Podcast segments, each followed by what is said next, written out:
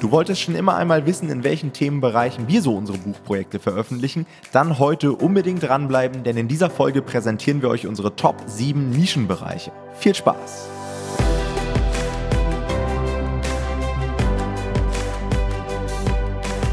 Wir begrüßen euch zu einer neuen Podcast-Folge und zwar dem zweiten Teil unseres Nischenspezials. Im ersten Teil haben wir euch ja bereits erklärt, wie man überhaupt auf lukrative Nischen stößt, was lukrative Nischen sind, welche Faktoren es da gibt. Und jetzt im zweiten Teil haben wir uns gedacht, geben wir euch einfach mal ein Stück weit Inspiration für Bereiche, die auf Amazon KDP besonders interessant sind. Also so Nischen, große Nischenbereiche, bei denen eigentlich immer was geht und bei denen ihr auch durchaus mal das Potenzial habt, mit einem Buch 1000 Euro oder mehr zu verdienen.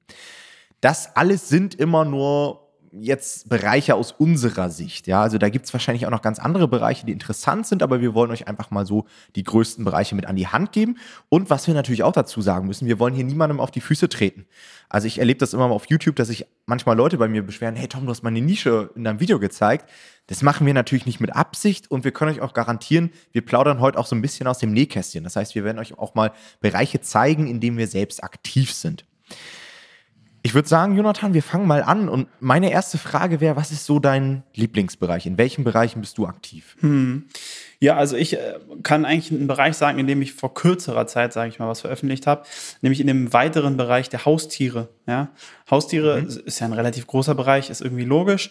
Und ich glaube, was vor allem sehr interessant ist, ist im Haustierbereich, dass es ein absolutes Leidenschaftsthema ist. Das heißt, das sind wirklich Leute, die richtig, ja, leidenschaftlich, wie ich ja gesagt habe, für ihre Nische und für, für halt ihre Haustiere sind. Ja, ich ähm, habe selber keine Haustiere gehabt, habe auch aktuell keine, beziehungsweise ich hatte schon welche, ich hatte mal Springmäuse, aber aktuell habe ich keine.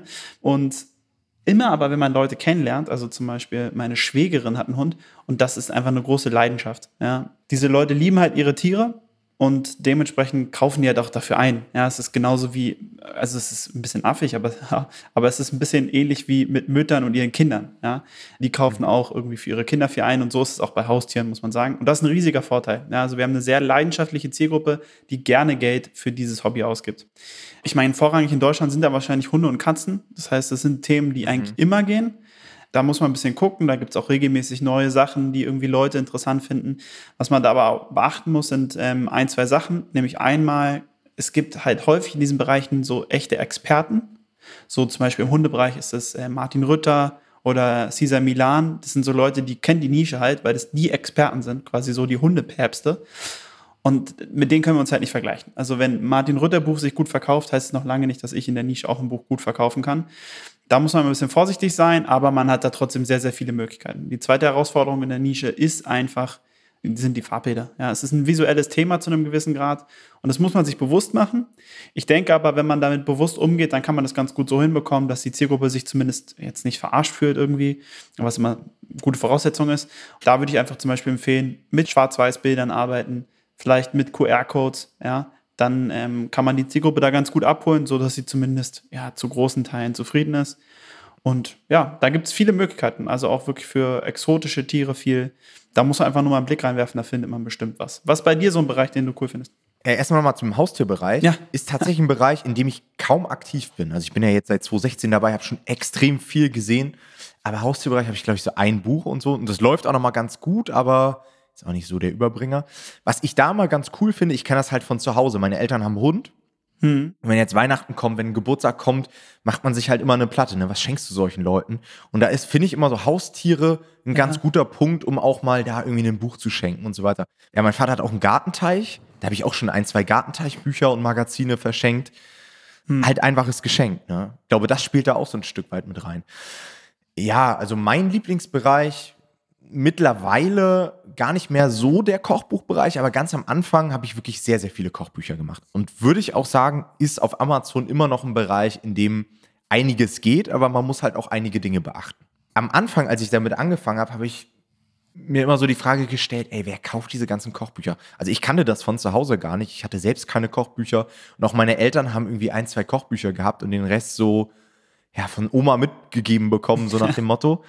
Aber das ist tatsächlich ein Riesenmarkt, der auch super breit ist. Also in diesem kompletten Kochbuchbereich gibt es so viele Unternischen. Das geht von verschiedenen Länderküchen, verschiedenen Diätformen. Express-Kochbücher, fünf Zutaten, irgendwas für bestimmte Geräte, ja, hatte ich ja auch schon mal erwähnt, Spiralschneider-Kochbücher, Gasgrill-Kochbuch. Also ich habe auch irgendwie das Gefühl, der Markt erfindet sich immer wieder neu. Es gibt immer wieder neue Kochbuchtrends und auch da ist es wie bei dieser Haustiernische. Es ist halt eine Leidenschaft und die Leute geben eine Menge Geld aus, sowohl für die Geräte, für ihre Küchen an sich, aber auch für Essen allgemein, ja. Also äh, geben einige Leute richtig viel Kohle aus. Das Problem ist da, glaube ich, oder der Knackpunkt so die Umsetzung. Ja, wenn ihr euch vorstellt, hm, Kochbücher sind halt häufig was sehr, sehr Visuelles. Das heißt, wir haben da Bücher mit drin und auch das Thema hatten wir schon jetzt des Öfteren. Farbdruck auf Amazon ist extrem teuer. Das heißt, das Einzige, was uns übrig bleibt, sind dann irgendwelche Schwarz-Weiß-Bilder. Und stellt euch einfach mal vor, ihr kauft euch ein Kochbuch mit Schwarz-Weiß-Bildern, das ist auch nicht wirklich appetitanregend. Und so geht's den Käufern halt auch immer. Das heißt, wenn Käufer auf Amazon ein Buch kaufen, ein Kochbuch, haben sie eine gewisse Erwartungshaltung. Das Buch kommt an, die klappen das Buch auf und sie sehen, das Buch hat Schwarz-Weiß-Bilder oder gar keine Bilder. Ja, da ist die Stimmung erstmal im Arsch, würde ich sagen. Und das ist immer blöd. Im Verkauf versucht man halt immer eine sogenannte Over-Delivery zu schaffen. Das heißt, der Kunde bekommt ein Produkt, der Kunde macht das Produkt auf und denkt sich, wow, krass, ist ja besser als erwartet oder mehr als erwartet. Und so kommt es natürlich auch, dass man da immer die Gefahr hat bei Kochbüchern, in negative Rezensionen reinzulaufen. Lösung ist natürlich, entweder entscheidet man sich so für Kochbuchnischen, die nicht so visuell sind. Ja, zum Beispiel, jeder weiß, wie eine Bratwurst aussieht und jeder weiß, wie ein Steak aussieht. Da geht's wahrscheinlich noch, aber wenn ich so an Tortenbücher denke oder so Buddha Bowls oder irgendwie sowas super Visuelles, hm. das ist wirklich sehr, sehr, sehr, sehr schwierig umzusetzen. Oder man macht es halt wirklich so, wie du eben auch schon gesagt hast, man setzt QR-Codes ein. Hinter QR-Codes kann man dann irgendwelche Produktbilder packen, beziehungsweise Bilder der Zubereitungsschritte oder Bilder des fertigen Rezepts. Und da hätte man so eine Zwischenlösung. Ja. ja. Hast du schon mal Kochbücher veröffentlicht eigentlich? Ich habe tatsächlich auch Kochbücher auf den Markt gebracht. Also was mich bei Kochbüchern schon begeistert zu einem gewissen Grad und was es vielleicht deswegen auch für Anfänger manchmal interessant macht, sie sind halt verhältnismäßig leicht umzusetzen und sie sind auch relativ leicht in Gang zu bekommen. Also ich habe immer das Gefühl, man kann mit Kochbüchern relativ schnell guten Umsatz machen. So, das geht schon mhm. häufig besser als in anderen Nischen, würde ich sagen. Aber es ist halt genau wie du sagst, das Problem mit den Farbfotos und das ist mir halt einfach meistens auf die Füße gefallen über Dauer, dass ähm, ich einfach dadurch schlechte Bewertungen bekommen habe. Und da kann man sich eigentlich so viel Mühe geben, wie man will. Wenn man keine Farbfotos hat, dann wirst du über kurz oder lang, denke ich, immer negative Rezensionen bekommen. Das ist einfach schwierig. Ja, da muss man sich immer überlegen, wie langfristig will ich diese Projekte haben und gerade am Anfang, wie gesagt, finde ich das gar nicht so schlecht, Kochbücher zu machen, weil man sich damit am Anfang erstmal ein bisschen Cashflow aufbauen kann, ein bisschen Erfahrung sammeln kann, das leicht umzusetzen, ist nicht, also vor allem nicht so teuer umzusetzen. Aber so auf Dauer habe ich das Gefühl, entwickelt man sich irgendwann von den Kochbüchern weg. Ja bei dir nicht anders. Ne? Ja, irgendwann denkst du dir halt auch so, okay, ich kann damit jetzt vielleicht schnell viel Geld verdienen, ja. aber du willst ja irgendwann auch mal diese Passivität einfach genießen vom Business. Ne? Und wenn du Ruhe weißt, haben. hey, ja. ja. nach irgendwie sechs Monaten fliegen mir die ganzen Buchprojekte mal um die Ohren, dann ist es auch nicht so cool, viel Geld zu verdienen, wenn du weißt, hey, ich muss aber immer wieder nachlegen. Das ist entspannter, lieber mal ein Projekt zu haben, was vielleicht nicht super viel Kohle bringt, aber du die nächsten zwei, drei Jahre auf jeden Fall da Spaß dran hast, ohne auch immer wieder dafür sorgen zu müssen, dass du irgendwie den Bewertungsschnitt hältst und so weiter. Das ist halt schon sehr, sehr nervig. Ja. Okay. Ähm, da haben wir schon die ersten zwei Bereiche abgehakt, würde ich sagen. Ein mhm. Bereich, den ich gerade auch so in den letzten zwölf Monaten wirklich sehr interessant finde, ist der Kinderbuchmarkt. Hatten wir auch bei uns im Coaching-Programm jetzt einige Projekte, die echt sehr, sehr gut abgegangen sind, teilweise wirklich in die Top 100 gekommen. Finde ich auch super spannend. Hast du schon Kinderbücher veröffentlicht? Ich arbeite gerade mit einer Kooperationspartnerin in einem Buch und das sollte aber in den nächsten Monaten rauskommen. Das ist das erste tatsächlich ich hatte das schon länger auf der Liste, aber irgendwie bin ich nicht so richtig in die Umsetzung gekommen. Aber es ist tatsächlich so. Also der Markt, ich habe auch das Gefühl, also ich habe ihn natürlich vorher nicht so, so genau beobachtet wie du, aber ich habe das Gefühl, der ist im letzten Jahr echt, hat sich krass entwickelt. Also ich habe das Gefühl, gerade die Self-Publisher. Corona, Lockdown und ich hatte so das Gefühl, die, die ganzen Eltern saßen mit ihren Kindern zu Hause, mussten die halt irgendwie beschäftigen. Ja, über ja. alle Altersgruppen hinweg. Und da kamen halt so Kinderbücher richtig, richtig gut an. Und was ich besonders festgestellt habe, sind diese, also wenn du quasi gesellschaftliche Themen für Kinder aufbereitest, ja. verständlich aufbereitest, das kommt super gut an. So Persönlichkeitsentwicklung. Auch dieses Corona-Thema gab es auch einige Kinderbücher, die das aufgegriffen haben und erklärt haben, warum man eine Maske tragen muss und so weiter. Finde ich immer cool, weißt du, irgendwie solche Gesellschaftstrends ja. für Kinder mit aufzubauen, weil klar, es geht natürlich auch immer darum, Geld zu verdienen. Aber wenn man mit seinen Büchern auch noch so einen positiven Impact bei Kindern hat, macht einfach Spaß. Ja, finde ich cool. Ich meine, ist auch hier wieder natürlich das Problem, das kennt ich schon aus den anderen Nischen. Auch hier meistens ist es relativ visuell. Ne? Also es kommt ein bisschen drauf an, für welches Alter man es tatsächlich macht. Je jünger die Kinder sind, die ihr sozusagen, auf die ihr das Buch positioniert, desto schwieriger wird es, weil desto eher braucht ihr wahrscheinlich eher Bilder als Text. Kommt drauf an. Ich würde auch immer unterscheiden, sind das jetzt Kinderbücher, die die Kinder selbst nutzen, ne? oder sind es irgendwelche Dinge, die jetzt die Eltern vorlesen? Weil dann muss es jetzt nicht super visuell sein. Das stimmt, das ist völlig richtig. Aber also genau, das muss man sich halt genau überlegen einfach. Ich glaube, das ist das Wichtige. Man sollte jetzt nicht irgendwie für äh, dreijährige Kinder ein Vorlesebuch ähm, nur mit schwarz war. Also ist einfach schwierig. Sollte man sich genau überlegen und mit der Zielgruppe besprechen, ob sie das so gut findet. Man kann auch, und das muss man ganz klar sagen, man kann auch Schwarz-Weiß-Illustrationen machen, die gut am Ende des Tages aussehen. Ja? Wo sich Fall. jetzt die Leute nicht beschweren würden wahrscheinlich. Aber man muss es einfach gut planen. Das ist das Wichtige. Ich denke, man sollte das nicht vergessen, sich darüber Gedanken zu machen. Ich glaube, da ein wichtiger Suchbegriff ist der Mutmacher-Geschichten, ne? so, oder Mutmach-Geschichten heißen die häufig. Das ist ja das eine, aber dann, wir haben ja auch noch im letzten Jahr, mussten auch ganz viele Eltern noch so Schulsachen ersetzen, alleine zu Hause. Also, weil die halt ihre Kinder quasi zu einem Teil unterrichten mussten. Da haben sich auch ganz neue Märkte aufgetan. Also, es war Wahnsinn, was in diesen Bereichen im letzten Jahr verkauft wurde und auch teilweise, glaube ich, sich auch zu einem gewissen Grad nach Corona halten wird. Das muss man natürlich ein bisschen sehen, aber ähm, da kann man schon mal ein Auge drauf haben. Ja, der Markt war ja auch vor Corona existent und war sehr, sehr ja. stark. Also das muss man ja sagen. Der Vorteil, finde ich, am Kinderbuchmarkt ist halt auch, man hat sehr, sehr kurze Bücher häufig. Ja, also du kannst mhm. teilweise Bücher produzieren, die nur irgendwie 20, 30, 40 Seiten haben. Und da hast du dann wieder den Vorteil, dass du dann auch wieder interessant wirst für den Farbdruck. Ja. Weil wenn du nur 30 Seiten hast, dann kannst du teilweise für 10, 11, 12 Euro auch deine 3, 4, 5 Euro Marge mitnehmen. Ja, also könnt ihr mal den Tantiemenrechner ausprobieren auf, auf der Amazon-Seite. Könnt ihr mal ein bisschen rumspielen. Aber das ist da wieder interessant. Und was ich eigentlich am besten finde am Kinderbuchmarkt, ist ja der Fakt, dass die meisten Kinderbücher jetzt nicht irgendwelche Bücher zum Lernen und so weiter, sondern ich meine jetzt wirklich diese reinen Kinderbücher zum Vorlesen und so weiter, dass die immer wieder neuen Stoff brauchen. Ja. Also die Eltern kaufen das Buch, das wird vorgelesen, vielleicht auch zwei, dreimal es gibt natürlich auch so All-Time-Favorites, ja, so also Raupe Nimmersatt und so weiter. Das hat man wahrscheinlich 50 Mal vorgelesen oder gezeigt. Aber normalerweise ist es ja so, dass sie dann irgendwie Nachschub brauchen.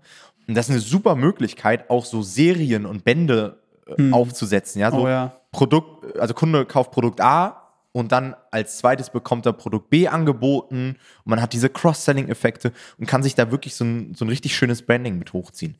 Also super Potenzial in dem Bereich auf Amazon KDP Fuß zu fassen. Da gibt es auch immer so schnell so viele neue Trends.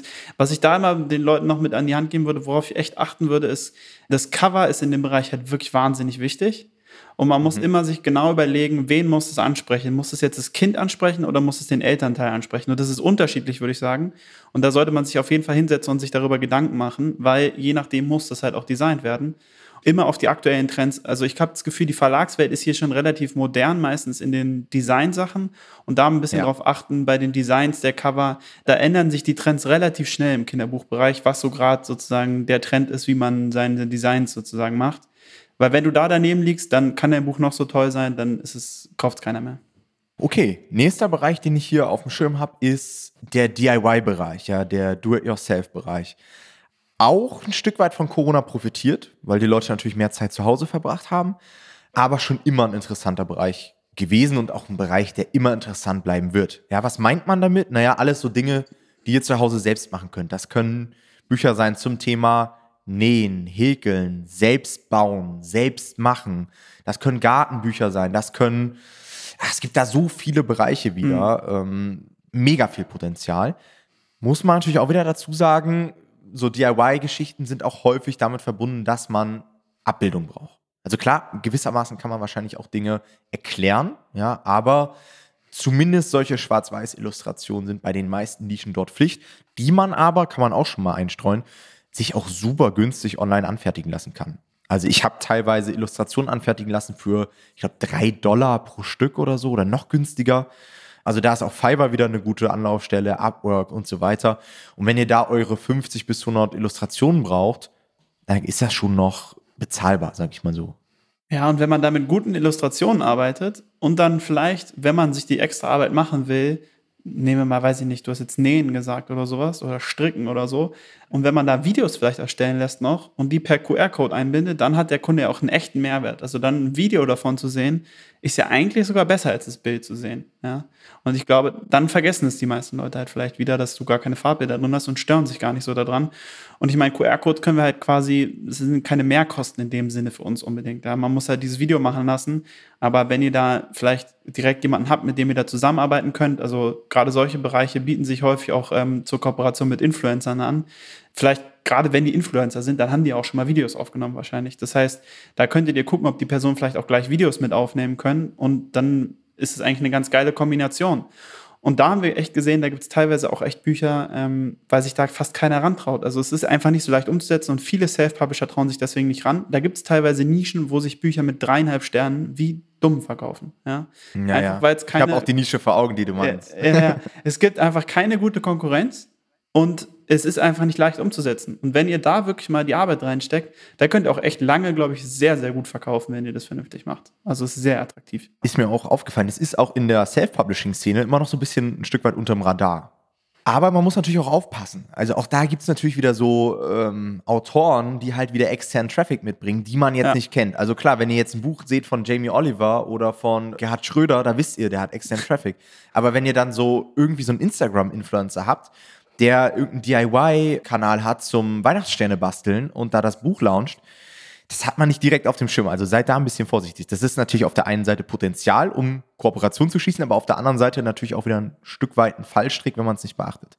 Ja. Was ihr da einfach machen könnt, ist einfach wirklich ganz einfach den Autorennamen kopieren, Rechtsklick, wenn ihr Chrome benutzt und einfach auf Google suchen und dann könnt ihr direkt ja. nach dem Autoren suchen. Das ist der schnellste Weg. Und kleiner Hinweis: Meistens, wenn eine Person auf dem Cover zu sehen ist, ja, und man erkennt, dass es kein Stockfoto ist, dann ist es häufig eine bekannte Person. Ja. Also dann wäre ich immer doppelt vorsichtig, wenn ihr eine Person richtig auf dem Cover seht und man sieht ja, ob es ein Stockfoto ist oder nicht meistens, dann wäre ich immer extra vorsichtig nochmal in dem Bereich. Okay, der nächste Bereich, der auch immer geht, sind Geschenkbücher. Also Bücher, die man zu gewissen Anlässen verschenkt. Ich habe ja letztens in einem YouTube-Video dieses Jahrgangsbuch vorgestellt. Ja, das ist ja für jeden Jahrgang, also jetzt haben wir 2021, da haben natürlich alle Jahrgänge wie 1951, 61, 71, 81, alle runden Geburtstag. Das heißt, was machen die Leute? Die gehen auf Amazon und geben oben ein Geschenke für Jahrgang 1951 oder 1961. Und dann poppen diese Bücher auf, zum Beispiel lustige Fakten rund um das Jahr 1961. Das ideale Geschenk für bla bla bla. Hm. Sowas wird auch gekauft wie geschnitten Brot. Und auch da gibt es wieder alle Zielgruppen. Ne? Geschenke für Kinder, Geschenke für Frauen, Geschenke für Männer, Geschenke für Rentner, für die Gruppe, für die Gruppe. Und hat einfach unnormales Potenzial. Insbesondere natürlich muss man auch hervorheben Q4. Also ja. Q4 geht es da natürlich richtig ab, weil alle Leute wieder Weihnachtsgeschenke suchen und so weiter. Und damit kann man richtig punkten. Und das ist auch wieder meiner Meinung nach ein Stück weit ein Bereich, der sehr gut prognostizierbar ist, sehr gut planbar ist, ähnlich zum Kochbuchbereich, finde ich. Ja, würde ich auch sagen. Also, was ich halt hier immer denken würde, ist, da muss man sich einfach nur mal in die Lage versetzen. Ja, wir alle kennen eigentlich diese Situation. Man muss zu irgendeinem Geburtstag oder es ist Weihnachten und man muss für irgendwelche Personen wieder Geschenke suchen und man kennt die Person so, man, so ein bisschen, man weiß halt die Interessen irgendwie von der Person, aber man kennt sie nicht so gut, dass man wirklich sagen könnte, was man ihr schenken könnte und sie sich richtig drüber freuen würde. Das heißt, was macht man? Man guckt nach solchen Faktoren, wie man weiß dann zum Beispiel, okay, die Person ist Jahrgang, weiß ich nicht, 75 oder halt, ähm, wenn man einen runden Geburtstag hat, natürlich dann halt 71 dieses Jahr und fängt halt so an zu suchen, einfach manchmal, ja. Und das ist ja genauso wie mit den Hundeliebhabern, ja. Dann weiß ich, okay, das ist ein Hundeliebhaber, dann gucke ich mal nach Buch für Hundefan oder Hundebuch, gebe ich dann ein. Und schon ist es eine gute Geschenknische auch, ja. Das ist tatsächlich sehr gut. Großer Nachteil in der Nische und das macht es einfach ein bisschen schwer, ist, dass wir häufig natürlich nicht für den eigentlichen Zielkunden das Ganze attraktiv machen müssen. Also wenn ich jetzt zum Beispiel zu einem Geburtstag gehe von einem Hundefan und ein Buch kaufe, dann kaufe ich ja im Endeffekt das Buch. Das heißt, derjenige, der das Buch veröffentlicht, muss es für mich attraktiv machen, als derjenige, der es verschenkt und nicht für die Endperson meistens. Ja? Also man muss natürlich beide ein bisschen im Kopf behalten, aber das macht es ein bisschen schwieriger in der Vermarktung. Auch hier wieder muss man einfach im Kopf behalten, wenn man das plant, dass man da nicht komplett in die Falle tappt. Ein weiterer Bereich, der ich würde schon fast sagen, Schnittmengen damit hat, sind so Beschäftigungsbücher, hm. die ich auch erst so richtig vor einem Jahr oder zwei Jahren ähm, gefunden habe. Das sind so Bücher zum Thema Rätsel lösen, Sudoku, Quizzes, lustige Fakten, lustige Fragen und so weiter. Ich will jetzt auch nicht alles raushauen, aber einfach, dass ihr da mal ein Gefühl für bekommt, gibt es auch unendlich viele Nischen. Ja, und das auch wieder für alle Zielgruppen, so Beschäftigungsbücher für Kinder, Erwachsene, wahrscheinlich sogar für Haustiere und so weiter. Auch meiner Meinung nach sehr einfach umsetzbar. Das geht schon teilweise, würde ich fast sagen, so ein Stück weit in die Richtung Low Content, oder? Ja, voll, auf jeden Fall, ja. Ist tatsächlich sehr, sehr einfach umzusetzen und das hat immer Vor- und Nachteile. Ne? Also wenn es so einfach umzusetzen mhm. ist, hat man halt meistens viel, viel mehr Konkurrenz.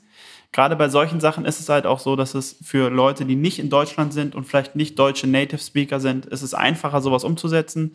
Das heißt, wir haben tendenziell auch manchmal hier Konkurrenz aus dem Ausland einfach schon. Aber wenn es einfach umzusetzen ist, kannst du natürlich auch mehrere davon machen. Dann musst du vielleicht nicht bei einem bleiben und da alles reinsetzen, sondern ein bisschen mehr einen quantitativen Ansatz auch gleichzeitig fahren. Und sowas ist natürlich dann auch einfacher auf den englischen Markt wiederum zu bringen. Ne? Also diese Sprachbarriere mhm. gibt es ja dann in beide Richtungen nicht. Das heißt, man kann dann sowas auch auf dem englischen, also auf dem amerikanischen Markt konkreter äh, bringen. Kann schon sehr gut funktionieren. Man muss sagen, dass meistens tatsächlich auch in den Bereichen die Qualität noch fehlt. Also ich glaube, hier gibt es ja. noch viele qualitative Lücken, weil viele Leute eigentlich nur aus dem Low-Content-Bereich kommen, aber die Leute aus dem Content-Bereich, die wissen, was es heißt, an einem Buch zu arbeiten und wirklich Qualität zu erstellen, meistens die Finger davon lassen, ja, weil die Margen einfach ein bisschen geringer sind. Ja, obwohl ja auch wieder Beispiele gezeigt haben bei uns aus dem Coaching, dass man mit solchen Büchern auch teilweise über 1000 Euro verdienen kann. Ja. Das wundert mich immer so ein bisschen an den Low-Content-Leuten. Die machen halt auch alles so, dass es wirklich nur ein oder zwei Euro pro Monat bringt, gefühlt. Also wenn sie es ein bisschen smarter machen würden und einfach mehr Arbeit reinstecken würden, äh, könnte man viel mehr aus den Nischen rausholen. So. Aber stattdessen wird irgendwie ein Design 20 Mal kopiert, irgendwie mit irgendeinem Upload-Tool hochgeladen. Und es tut mir manchmal so im Herzen weh, weil die Nischen eigentlich, die haben eine ziemlich große Nachfrage.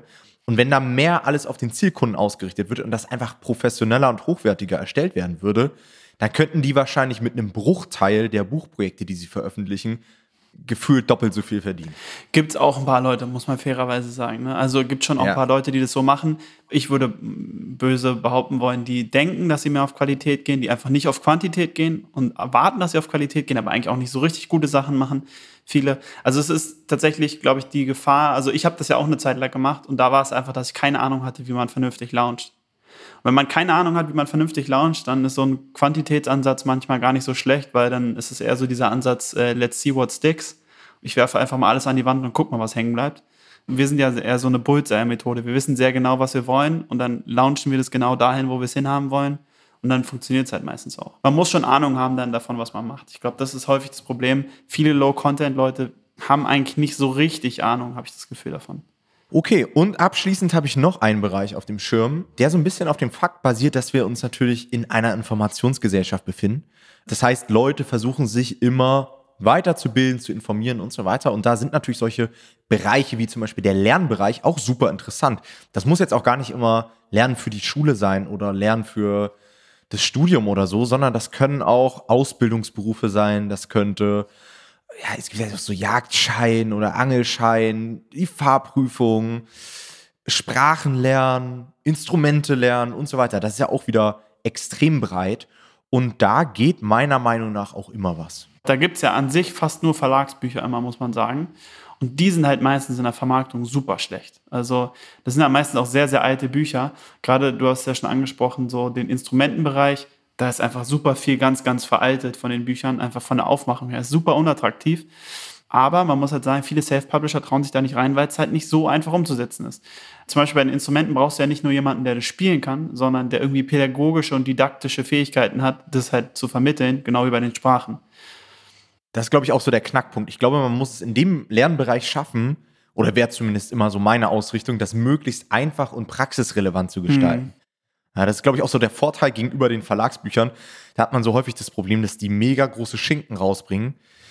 Einfach so mit, auch mit veralteten Lernmethoden. Ja, so lernt heute keiner mehr, sondern man kann das vielleicht auch ein bisschen interaktiver gestalten. Auch wieder so Thema QR-Codes ne? oder vielleicht so einen begleitenden Videokurs erstellen und so weiter. Ja. Ähm, Gibt es extrem viel Potenzial. Okay, ja, dann sind wir soweit durch für heute, Jonathan, würde ich sagen. Ich hoffe, ihr konntet wieder eine Menge mitnehmen. Schaut euch die Bereiche einfach mal an. Falls ihr Fragen habt, meldet euch ganz einfach. Ansonsten wünschen wir euch wieder einen schönen Tag und wir hören uns bei der nächsten Folge. Macht's gut. Ciao, ciao.